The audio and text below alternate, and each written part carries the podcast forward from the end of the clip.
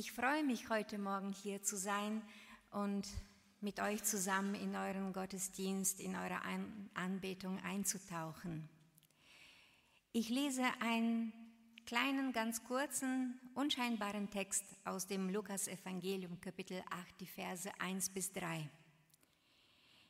In der folgenden Zeit wanderte Jesus von Stadt zu Stadt und von Dorf zu Dorf und verkündete das Evangelium vom Reich Gottes. Die Zwölf begleiteten ihn, außerdem einige Frauen, die er von bösen Geistern und von Krankheiten geheilt hatte. Maria Magdalene, aus der sieben Dämonen ausgefahren waren, Johanna, die Frau des Chusas, eines Beamten des Herodes, Susanna und viele andere. Sie alle unterstützten Jesus und die Jünger mit dem, was sie besaßen. Ja, heute geht es um Frauen, aber als wunderbare Ergänzung hatten wir einen Männerchor und wir haben diese Heilsamkeit gespürt. Gott legt seine Heilsamkeit sowohl in Männern als auch in Frauen. Heute sind es zufällig mal Frauen, die wir anschauen. An dieser Stelle schon mal ganz herzlichen Dank an die Männer und ich freue mich auf das Lied nach der Predigt. Diese Frauen ziehen mich an weil sie in ihrer Zerbrechlichkeit und in ihrer Verletzlichkeit geschildert sind. Das macht es mir möglich, mich leicht mit ihnen zu identifizieren. Ich empfinde sie als meine geistlichen Schwestern. Sie sind aber nicht nur als schwach und verletzlich geschildert, sondern auch in ihrer großen Liebe und Hingabe an Jesus. Deswegen empfinde ich sie als meine Verwandte im Glauben. Ich glaube, eine ganz wichtige Andockstelle für Jesus in unseren Seelen können unsere Wunden sein und die haben wir alle. Diese Nachfolgerinnen Jesu sind als verletzliche Menschen beschrieben. Lukas war ja Arzt und er hatte ein Auge für Menschen, die ihre Päckchen mit sich trugen. Nur zwei Sachen erfahren wir über diese Frauen. Jesus heilten, heilte sie und sie folgten ihm. Jesus lag ihnen am Herzen, weil sie zuerst gemerkt haben, dass sie ihm am Herzen liegen, weil er sie heilsam berührt hatte. Ich möchte euch, auch mir, erneut diese Frauen ans Herz legen. Dabei ist es mir weniger wichtig, dass es Frauen sind. Was mir wichtig ist, dass sie angeschlagene Menschen waren, mühselige und beladene, gebrochene Menschen. Sie waren sehr bedürftig gewesen, was wir von ihnen lesen. Und dann ließen sie die Liebe Jesu körperlich und psychisch an sich heran und in der Nachfolge, Schritt für Schritt, wurden sie heil. Ja, das mit Schritt für Schritt ist nicht so beschrieben, steht nicht so im Text, aber ich vermute das.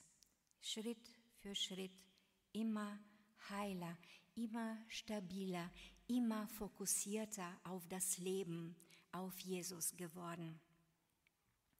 Einige der Frauen waren von Belastungen befreit worden. Und da frage ich mich, will ich von meinen Belastungen befreit werden?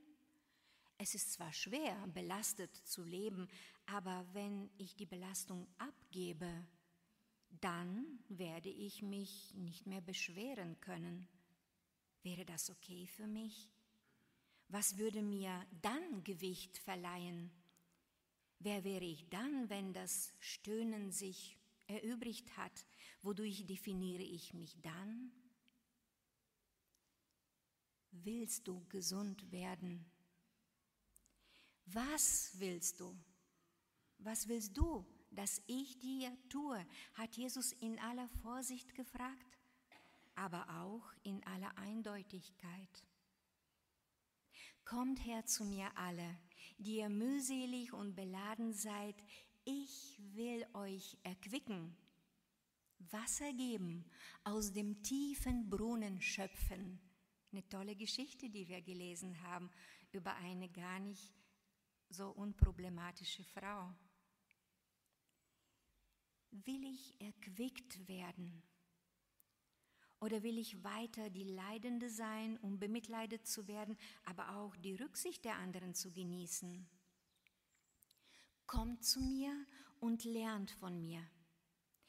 Vielleicht dann doch lieber mühselig und beladen bleiben, denn sonst müsste ich auch Jesu Joch auf mich nehmen. Meins ist mir vielleicht doch lieber, weil vertrauter.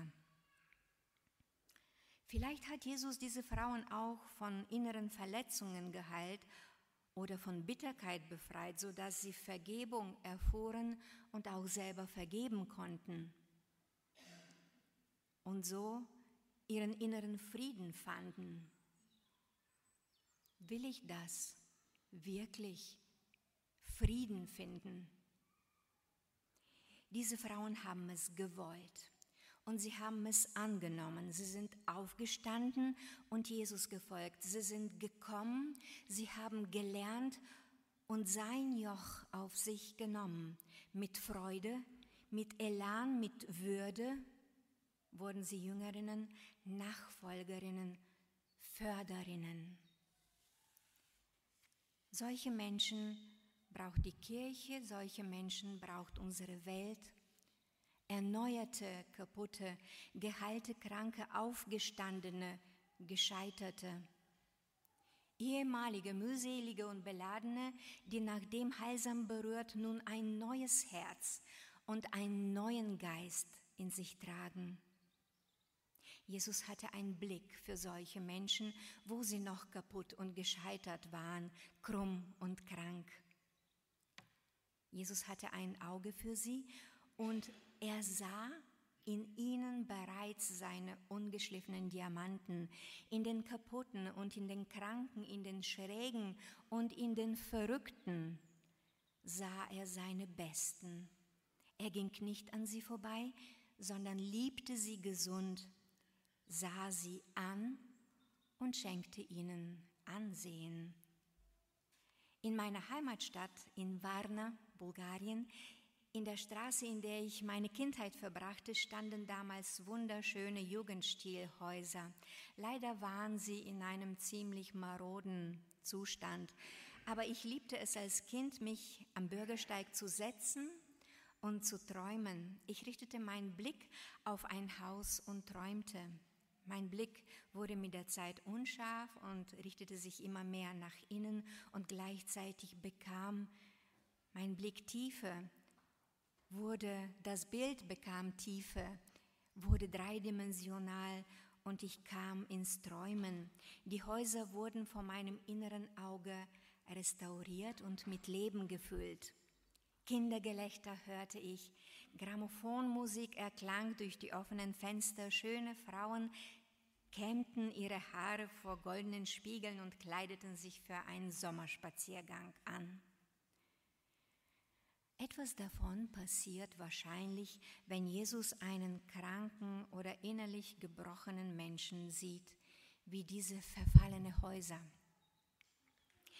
Er richtet seinen Blick voller Aufmerksamkeit auf ihn und vor seinem inneren Auge starten Renovierungsmaßnahmen, Erneuerung und Heilung. Dann lächelt er freundlich und fragt dennoch voller Ernst, Willst du? Willst du gesund werden? Dabei glaube ich gar nicht mal, dass Jesus uns körperlich topfit und seelisch Teflonpfannen-robust machen will. Aber ich glaube, dass er uns mit unseren Schrammen und Narben, mit unseren Spuren von eigenem und fremdem Gebrauch und auch Missbrauch langsam und allmählich auf dem Weg der inneren Heilung bringen möchte, innerlich heil machen möchte. Viele dieser Häuser aus meiner Kindheit wurden später abgerissen, damit neue gebaut werden. Ganz schnell wurden sie von fantasielosen Hochhäusern ersetzt, damit neue Wohnungen billig gebaut und teuer verkauft werden können. Zum Glück ist Jesus nicht so. Er kommt zu uns kaputten nicht mit der Abrissbirne. Er kommt als der, der selbst kaputt gemacht wurde. Er kommt als der, zu dem seine Umwelt damals mit der Abrissbirne kam, um Platz für den richtigen Messias zu machen, und sie rissen ihn ab. Daran erinnern wir uns immer in der Passionszeit und wir schämen uns. Aber nachdem er abgerissen wurde, auferstand er von den Toten und offenbarte sich doch als der Richtige, um zu salben, zu retten und zu heilen. Diese Frauen schenkten ihm ihr Vertrauen schon davor.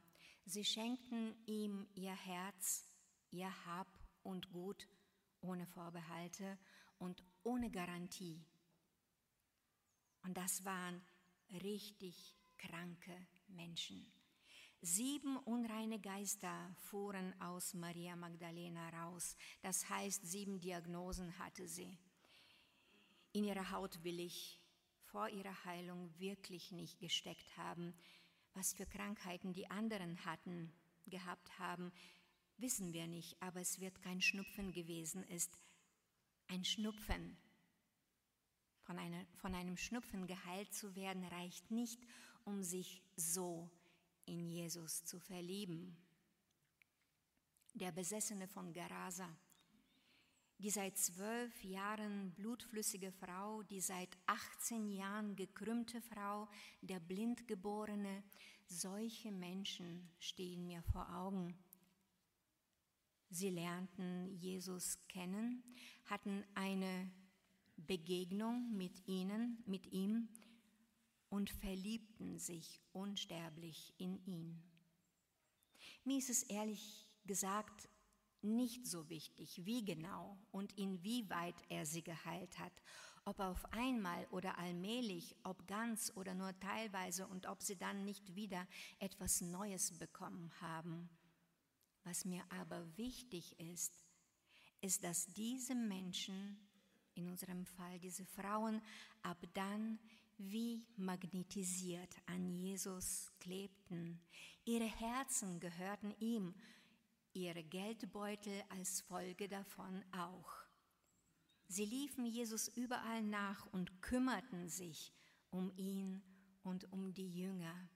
Wie berührend, sich um Jesus zu kümmern, Förderin Jesu zu sein. Etwas Schöneres kann ich mir nicht vorstellen. Und Tag für Tag 13 hungrige Männer satt zu bekommen, ist durchaus mit einem gewissen Aufwand an Arbeit, Zeit und Geld verbunden. Sie taten es. Noch viel mehr, sie waren offensichtlich nicht davon abzubringen. Das waren Kranke, die Jesus heil gemacht hat und die ihm seither auf die Verse folgten und an die Lippen klebten. Während ich über diesen Text nachdachte, habe ich mich gefragt, was ist eigentlich gesund?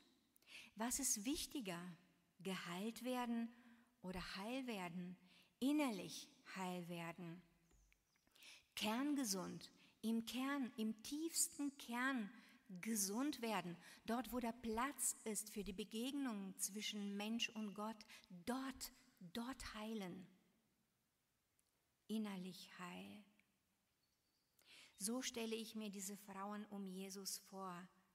Wie gesund sie körperlich und psychisch geworden waren, interessiert mich eher weniger, denn mein Blick wird von ihrem inneren Heilsein geworden, heil geworden sein, angezogen. Sie haben ihre Wunden Jesus ausgeliefert, ihm ihre Narben als Andockstelle für seine Liebe angeboten. Und Jesus hat da angedockt. Und sie wurden innerlich stark. Offensichtlich, wenn man liest, was sie taten und wie konsequent.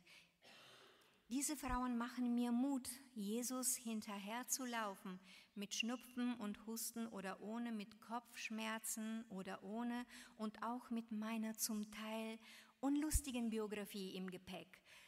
So war es auch bei Ihnen. Mit einer Geschichte, die mir zu Vorbild wurde, will ich nun abschließen. Als wir vor einigen Jahren aus Bulgarien nach Deutschland kamen, mein Mann und ich, litten unsere Kinder und ich furchtbar an Heimweh und auch Ralf, mein Mann, war schwer mit Reinkulturieren beschäftigt. Neun Jahre war er immerhin in Bulgarien gewesen. Man brauchte uns als Pastoren topfit einer Frau aus der Gemeinde war es aber aufgefallen, dass wir es nicht sind, nicht ganz.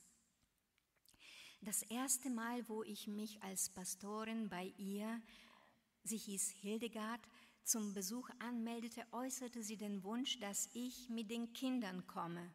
Meine Tochter war damals sieben, mein Sohn fünf. Ich habe ihr gesagt, dass ich die Kinder grundsätzlich nicht mitnehme. Sie bat mich aber, es ausnahmsweise trotzdem zu tun. Als wir dann das Wohnzimmer betraten, stockte mir der Atem. Auf dem Boden war eine bunte Decke gelegt, buntes Plastikgeschirr, Hamburger, Fanta mit Strohhalmen und Muffins in buntem Papier. Hildegards Augen strahlten. Wir machen heute Picknick, meinte sie die Kinderseelen waren im Sturm erobert. Wir haben lecker gepicknickt und viel erzählt und gelacht. Beim Verabschieden bekamen die Kinder kleine Präsente wie nach einem Kindergeburtstag. Dann flüsterte Hildegard verschwörerisch zu den Kindern, wenn ihr einverstanden seid, könnt ihr einmal in der Woche zu uns kommen. Wie die Antwort der Kinder ausfiel, da brauche ich nicht zu erzählen. Das könnt ihr euch denken. Die Kinder waren verrückt nach Hildegard und Hans-Georg und fühlten sich bei ihnen wie im Märchenland. Cooles Essen, Basteln, Spielen, Rätsel lösen. Die Kinder nannten Hans-Georg Tanz-Georg. Freudische Fehlleistung. Sie haben verstanden, der heißt Tanz-Georg. Hildegard und Hans-Georg fingen immer am Tag nach dem Besuch für den nächsten Besuch der Kinder vorzubereiten. Einmal kam ich zwischendurch in der Woche zu Hildegard, um etwas vorbeizubringen. Das Wohnzimmer war eine einzige Bastelwerkstatt. Vor einiger Zeit, also viele Jahre später, fast 20 Jahre später, kamen Jana und ich auf Hildegard zu sprechen.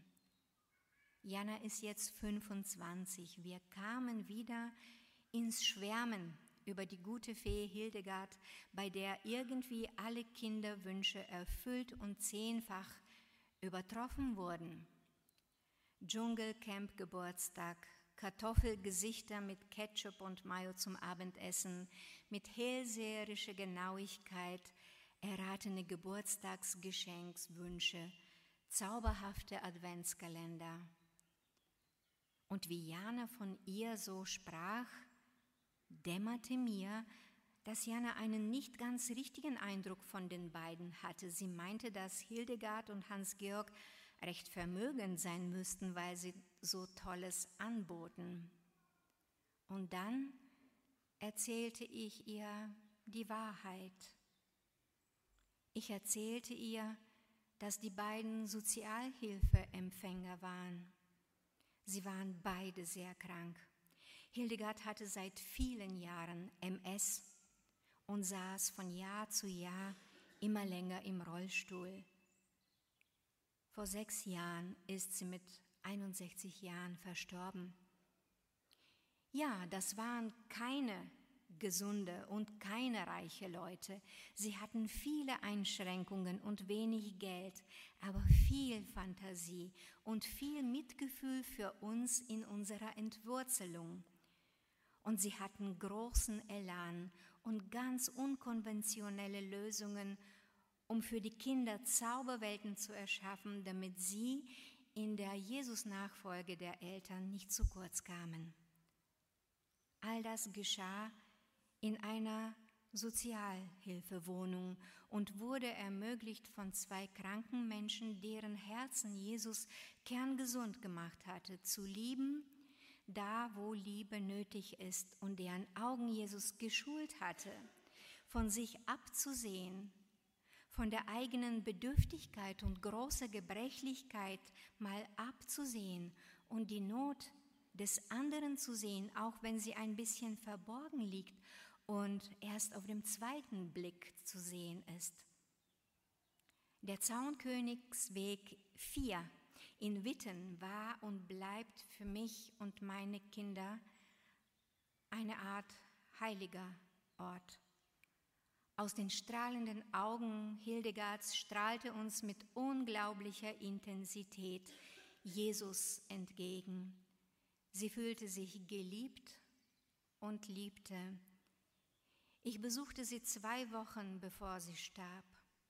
Sie war sehr schwach, sie litt sehr unter Schmerzen und war nur Haut und Knochen. Aber sie hatte das Strahlen in den Augen immer noch beibehalten. Wir haben Worte ausgetauscht, die ich nie vergessen werde. Bevor ich ging, umarmte sie mich und holte Schokoeier für die Kinder aus, der, aus einer Tasche des Rollstuhls und sie sagte, See you in heaven. Sie war eine unglaublich starke Frau. Hätte sie damals gelebt, hätte sie Lukas sicherlich in seiner Auflistung in Kapitel 8 seines Evangeliums namentlich erwähnt. In den letzten Monaten, bevor sie in den Himmel umzog, auf ihren speziellen Bett, damit ihre Schmerzen gelindert werden, konnte sie nicht bis zu Ende warten. Das Bett kam sowieso nicht. Aber sie zog in den Himmel um. Es brachen ihr in den letzten Wochen immer wieder Knochen, auch die Wirbelsäule verlor immer mehr und mehr an Halt, aber der innere Halt wurde immer stärker. Jesus Christus, der Heiland, ihrer Seele. In ihm war ihr ganzer Halt. Amen.